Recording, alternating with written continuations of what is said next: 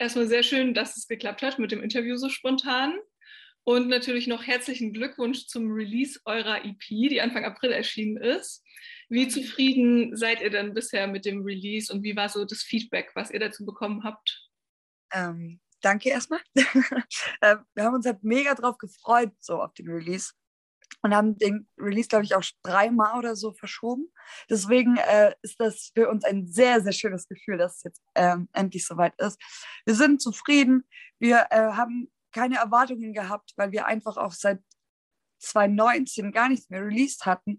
Und dann war es einfach nur so, ey, raus damit, hört es euch an und es hören Leute und Leute schreiben uns und das macht einfach wahnsinnig glücklich. Das ist super. Warum habt ihr denn so lange nichts mehr Neues rausgebracht? Ja, wir wollten ähm, 2020 ins Studio.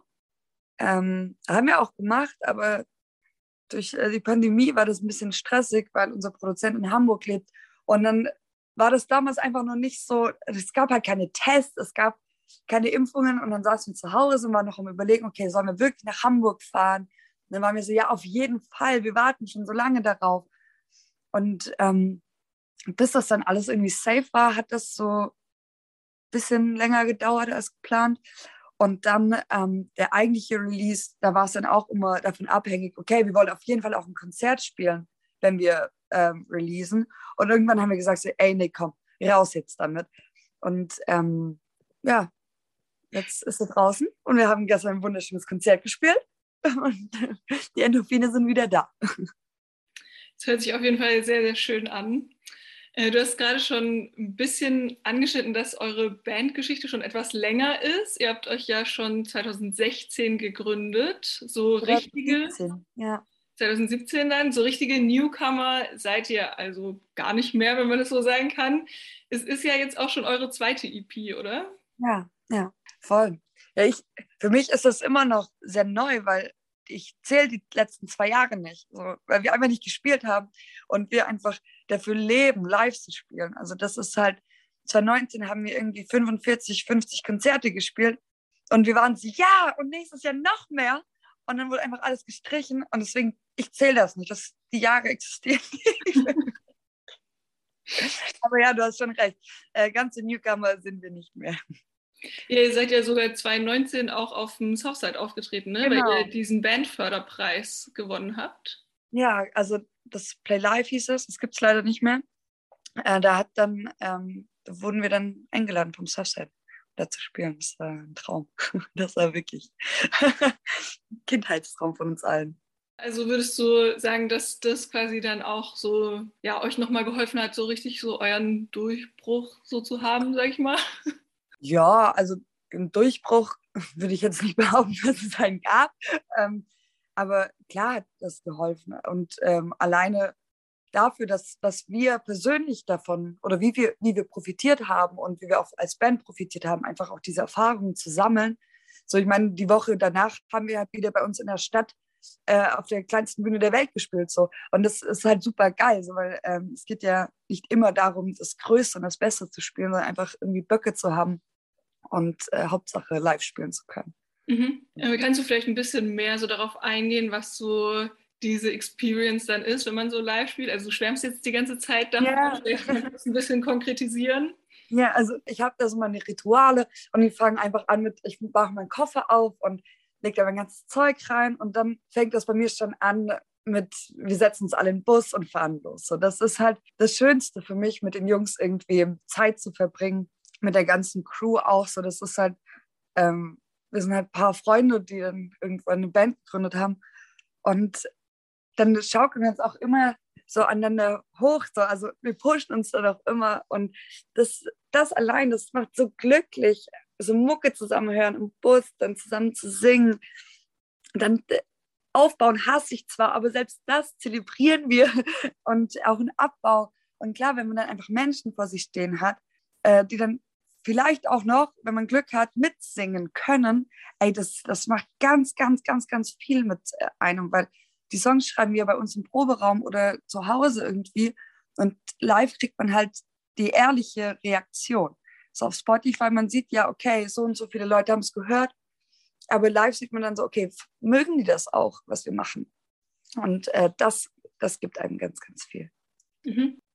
Lass uns mal ein bisschen über die neue EP reden. Die trägt ja den Titel KLOT. Ich genau. habe schon gelesen, dass es eine Anspielung auf ein Tattoo von deinem Opa ist. Ja. Vielleicht magst du noch mal kurz erklären, was denn diese vier Buchstaben bedeuten und vor allem, warum sie dir so viel bedeuten. Ja. Okay. Ähm, KLOT, also ausgesprochen, Klinush Ljubit Adna Tibia. Ich schwöre nur, dich zu lieben. Ähm, das hat mein Opa auf den Fingerknöcheln tätowiert und ähm, mein Opa ist voll der große Brecher. So, der ist zwei Meter groß, der hat den dicksten Schnauzer der Welt, der ist tätowiert ähm, und ist aber die liebste Seele, die ich kenne. Und er hat nie über seine Tattoos gesprochen. Und irgendwie war das auch nicht Thema, weil mein Opa sah eben schon immer so aus. Und irgendwann hat er mir erzählt, was ähm, KLOT bedeutet. Und ich habe halt geflennt, wie nochmal was. Ich so, Opa, oh mein Gott, du!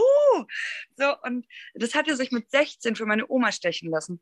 Und die wurden beide voll für, voll für verrückt erklärt. So. Meine Oma ist ein bisschen älter als mein Opa. Die haben dann ganz früh geheiratet, haben Kinder bekommen, sind dann zu zweit aus und mit Kindern und Enkelkindern aus Russland nach Deutschland geflüchtet.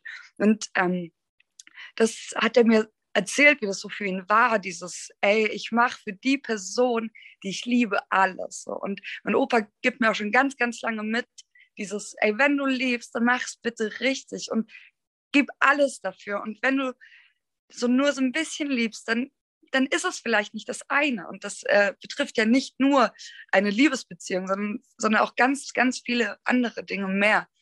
Und ähm, als ich dann mit den Jungs darüber gesprochen habe, haben wir dann auch dran gesessen und ich habe noch viel mehr erzählt, was meine Großeltern alles gerissen haben ähm, und was für mich unvorstellbar ist, weil die so jung waren und einfach geflüchtet sind und das, ähm, ich finde es einfach crazy. und dann haben wir gesagt, okay, die nächste EP heißt auf jeden Fall KLOT und die Songs, die waren tatsächlich auch schon fast so gesetzt. Also ein paar waren schon geschrieben, das Gescholle haben wir schon viel früher geschrieben und ähm, dann hat das ganz gut für uns gepasst. Sind die Songs dann auch so ein bisschen so eine Hommage an deine Großeltern? Ja, gerade wenn du schläfst. Das ist ähm, ein Song für alle Menschen, die lieben. Das ist wirklich. Und äh, die zwei, die zeigen das, wie, wie es sein kann. Das ist wunderschön. Man wird so ab und zu so ein bisschen sad, wenn man sich denkt, wow, bei mir ist das nicht so, dass ich meine Jugendliebe geheiratet habe und so geile Sachen mit der Person erlebt habe. Aber äh, ich bin voll froh, dass ich das wenigstens so hautnah bei denen miterleben kann. Mhm. Äh, Jugendliebe ist auch ein gutes Stichwort, weil mit der EP ist ja eure Single Mein Herz Raved erschienen. In der geht es ja auch um die erste Jugendliebe. Ja, die ganz, ganz doll eklig war. Das, ja, meine Draft habe ich vor zehn Jahren geschrieben. Ganz, ganz traurig. Und äh, ich dachte wirklich, äh, die Welt ist jetzt vorbei. Ich wollte umziehen, ich wollte meine Sachen packen. Und meine Mutter hat gesagt, sag mal, spinnst du? Die wusste eigentlich gar nicht, was los ist. Sie wusste nur, ich bin traurig. Ich habe da damals nicht so viel darüber gesprochen. Und dann ähm, habe ich ganz schnell meine Draft gespielt und habe den dann, das war mein erster eigener Song, der erste Song, den ich irgendwie live auf der Bühne gespielt habe mit der Klampfe. Und ähm, als wir uns dann gegründet hatten, haben wir auch meine Strave 50.000 Mal umgeschrieben, weil wir irgendwie nie damit zufrieden waren. Und äh, wir haben wirklich, ich glaube, auf der Festplatte sind noch acht verschiedene Versionen, so, die irgendwie, die wir auch mal fast veröffentlicht hätten. Und irgendwann haben wir dann bei einer Diskussion entschieden, so, ey, komm, wir lassen ihn ganz clean und ähm, zeigen den Ursprung, so wie er mal gedacht war. Ja ist auch super crazy für mich, wirklich, dass der jetzt draußen ist. Ich würde meine 14 Jahre alten Mimi so gern High Five für geben. Wirklich. Also, ey, guck mal, dein Song hat es auf Spotify geschafft. Der Song hört sich ja auch schon, sag ich mal, im Vergleich zu den anderen Songs auf der EP ein bisschen anders an. Also ist ja schon wesentlich ruhiger als die anderen Tracks. Ja. Ähm, habt ihr euch auch mit der EP dann so ein bisschen selbst ausprobiert? Ja, auf jeden Fall. Auf jeden Fall. Gerade äh, mit dem neuen Produzenten, mit dem wir zusammengearbeitet haben, da haben wir viel experimentiert. Und äh, mein Herz Draved ist aber im Gegensatz zu den anderen klar ruhiger und halt einfach so viel alte Mimi, sag ich mal. Mhm. Und ähm, gerade Songs wie Ey Süße und Disco Schorle, da, da haben wir noch mal ein bisschen mehr unseren Sound gefunden in der Zeit. Mhm. Ähm, Ey Süße war tatsächlich auch der erste Song, den ich von euch gehört habe, also wo ich quasi auf euch aufmerksam wurde. Hey. Der hat ja auch einen sehr, sehr direkten und auch feministischen Text, könnte man ja so sagen. Ist ja quasi so ein klares Statement gegen Catcalling. Ja. Ähm, mich habt ihr mit der Message auf jeden Fall gekriegt. Das freut mich. Und ähm, diese ehrlichen Texte zeichnen ja auch eure anderen Songs aus. Was glaubst du denn, warum dieses Ehrliche bei den Leuten so gut ankommt? Ich glaube, viele Leute haben die Schnauze voll von heile Welt und alles ist toll und ähm, ich rede alles schön. Und ähm, wir sind ja auch total Fans davon, ehrlich zu sein. Und ich habe ja auch Bock, dass Menschen zu mir ehrlich sind. So. Also, und das ist uns halt auch wichtig, das zu sagen. Und nicht zu verschönigen, aber halt auch nicht mit dem Zeigefinger vor einem zu stehen, zu sagen, so und so machst du es besser oder das und das hast du falsch gemacht, sondern einfach dieses, guck mal, ich denke so, du kannst ja auch mal drüber nachdenken und vielleicht findest du ja einen coolen Weg, wie du weitermachst. So, das ist, ähm, glaube ich, das Ding, was bei ehrlichen Texten cool ankommen kann. Also auch so ein bisschen die Intention, anderen Leuten Denkanstoß zu geben dann? Ja, aber nicht diesen Denkanstoß, den einem die Mama gibt oder der Mama, sondern einfach so dieses, ja, reflektier dich doch mal. Und äh, das ist ja super wichtig, egal in welcher Situation. Ich habe bestimmt auch schon sau oft sau dumme Sachen gesagt. Die waren mir in dem Moment nicht bewusst. Und gerade durch Social Media wird ja zum Glück auch viel darauf aufmerksam gemacht, was alles verletzend sein kann, wo ich mich dann auch dabei erwischt habe und dachte, oh, ah, das war vielleicht jetzt nicht so gut gewählt. Und das ist ja auch vollkommen okay. Man kann ja beim nächsten Mal einfach direkt sagen, ey, es tut mir so leid, dass ich da so einen Scheißdreck erzählt habe. So, und, ähm, und das ist, das gehört ja einfach dazu, dass man äh, nicht alles weiß und dass man Fehler macht. Das ist ja nicht schlimm. okay, also ist äh, ey Süße doch nicht, also keine Abrechnung mit der Männerwelt, sondern eher nee. so ein bisschen, ja, reflektier dich mal. Gar nicht. Also ich finde so sowas gegen die Männerwelt, das hört sich immer so blöd an. Das, ich finde eher, eher süß, ist ein Song für Männer und für Frauen.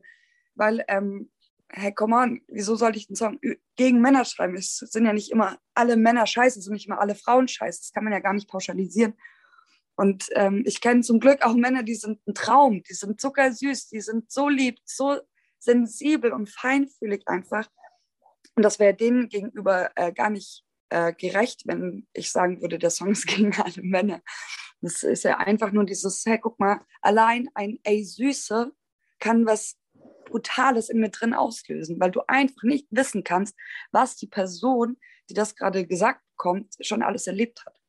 Mhm. Hast du denn sonst noch irgendeinen Lieblingssong von der EP? Also abgesehen von dem Lieblingssong Mein Herz raved für die kleine Mimi?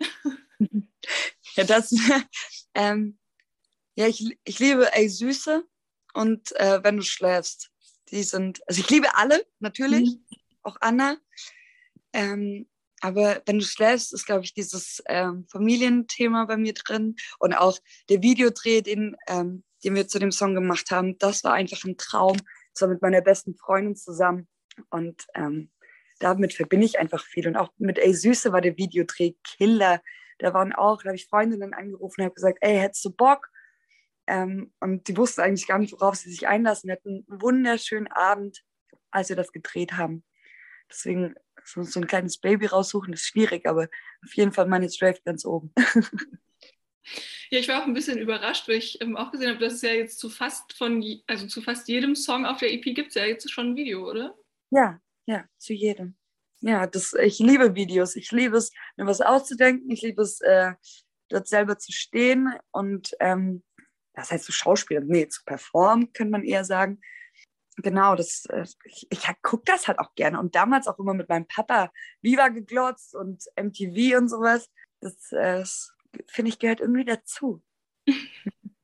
Auf jeden Fall. Äh, wir haben ja schon viel über Konzerte geredet. Ich habe ähm, auch gesehen, dass ihr jetzt in nächster Zeit ein paar lokale Konzerte spielt im schönen Schwabenland.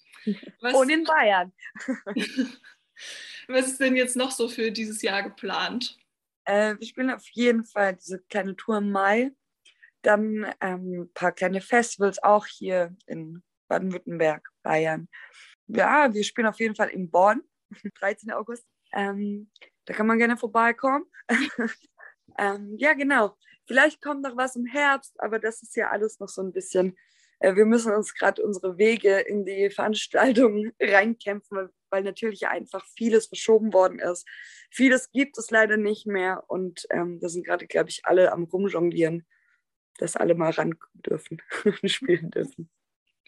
Ja, aber dann habt ihr ja auf jeden Fall schon ein paar Stationen und dann sieht man ja vielleicht oder hoffentlich auch einige von unseren HörerInnen dann am 13.8. im Stadtgarten. Hoffentlich, hoffentlich, ey. So Bock.